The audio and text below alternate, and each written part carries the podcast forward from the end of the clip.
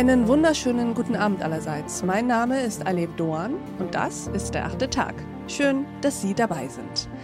Wir leben in komplexen, in überfordernden Zeiten. Es sind Zeiten, die uns regelmäßig, glaube ich, das Gefühl von Ohnmacht und Hilflosigkeit empfinden lassen. Sei es im Zusammenhang mit dem Ukraine-Krieg, mit Corona, der Klimakrise oder auch den täglich auf uns einprassenden negativen Nachrichten oder auch mit dem alltäglichen privaten und beruflichen Stress. Wie aber mit all dem umgehen? Darüber sprechen wir heute mit einer Expertin für Burnout-Prävention und Resilienzstärkung. Herzlich willkommen im achten Tag, Dr. Miriam Pries. Vielen Dank für die Einladung. Frau Pries, würden Sie sich uns kurz vorstellen? Ja, gerne. Mein Name ist Miriam Pries. Ich bin Ärztin und berate Unternehmen und Einzelpersonen im, im Bereich Stress und Krisenmanagement. Und über genau das wollen wir heute sprechen. Heute wollen Sie uns sozusagen beraten im achten Tag. Wir alle, Frau Pries, kennen ja das Gefühl von Ohnmacht und Hilflosigkeit. Das ist bis zu einem gewissen Grad normal, vermute ich jetzt mal, und gehört auch zum Leben dazu. Was aber sind denn die Auswirkungen von beständigen, also nicht unbedingt nur konkreten, sondern vielleicht sogar diffusen Ohnmachtsgefühlen, die über längere Zeiträume anhalten? Zu was kann so etwas führen?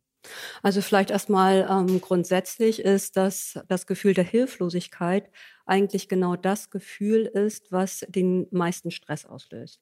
Ne? Also das ist in dem Moment, wo ein Mensch sich hilflos fühlt, wo wir uns äh, hilflos fühlen, ist die Psyche maximal belastet.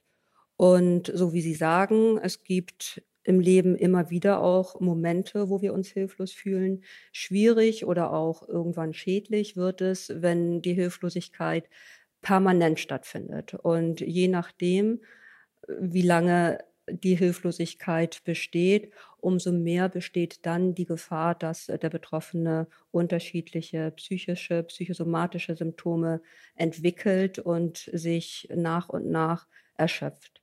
Äh, vielleicht, was auch noch wichtig ist, also ja. gerade ähm, der, der Aspekt, wenn eine Erschöpfung entsteht aufgrund von Hilflosigkeit, dass ähm, dieser Mechanismus der Erschöpfung, der Mechanismus äh, eines Burnouts äh, kann nicht einfach nur auch Einzelpersonen betreffen, sondern es ist durchaus auch möglich, dass ähm, sich kollektiv ähm, erschöpft werden kann.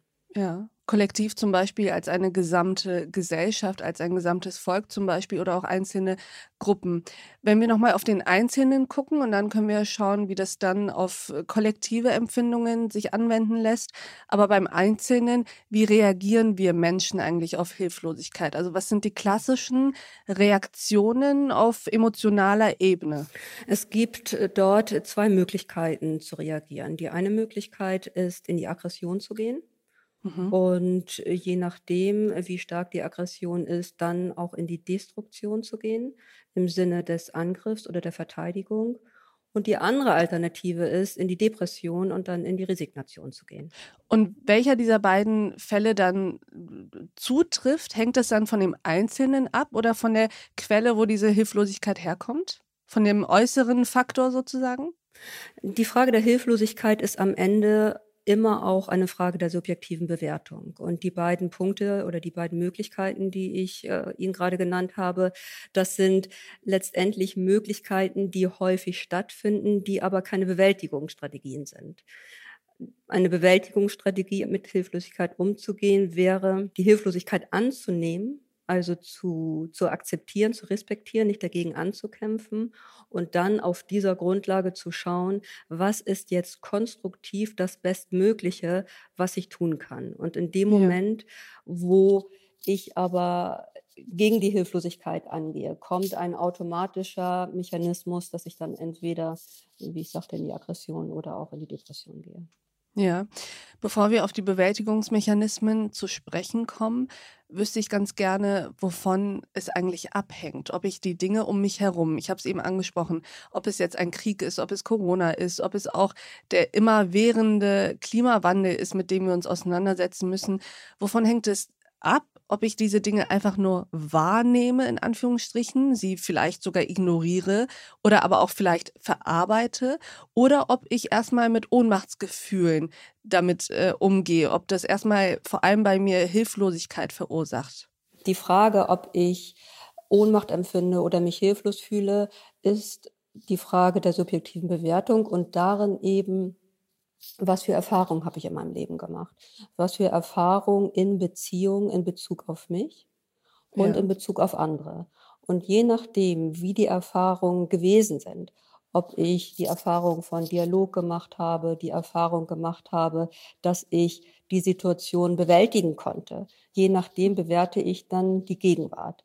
Und je ohnmächtiger meine Vergangenheit gewesen ist, je mehr Erfahrung der Überwältigung ich zum Beispiel gemacht habe, die ich nicht verarbeitet habe, je mehr nehme ich diese Ohnmacht der Vergangenheit mit in die Gegenwart und bewerte dann automatisch die Gegenwart aus der Vergangenheit. Ja, ich erkenne darin so ein bisschen zwei Möglichkeiten, das zu sehen, was Sie gerade erläutert haben. Auf der einen Seite finde ich, hat es etwas sehr Tröstliches zu wissen, dass die Frage, ob ich mit Ohnmacht oder Hilflosigkeit reagiere, letztlich ja von mir abhängt. Dass ich sozusagen den Dingen, die um mich herum passieren, nicht ausgeliefert bin, nicht hilflos ausgeliefert bin, sondern dass es von mir abhängt, wie ich darauf reagiere. Darin steckt etwas Tröstliches, weil ich ja dann daran auch arbeiten kann.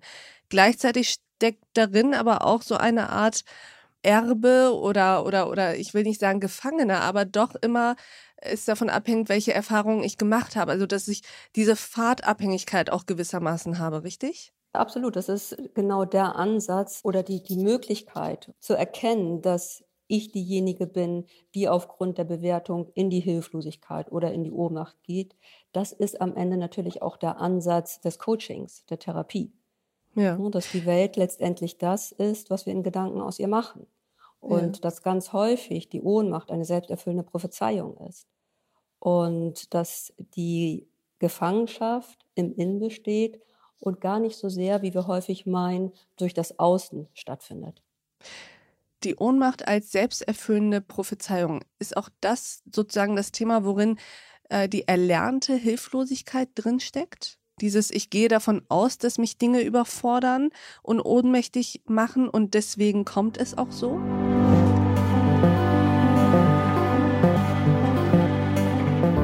Und dieses Gespräch geht natürlich noch weiter. Diese Folge in voller Länge finden Sie auf thepioneer.de oder in unserer Pioneer App. Bis zum nächsten Mal, Ihre Alef Doan.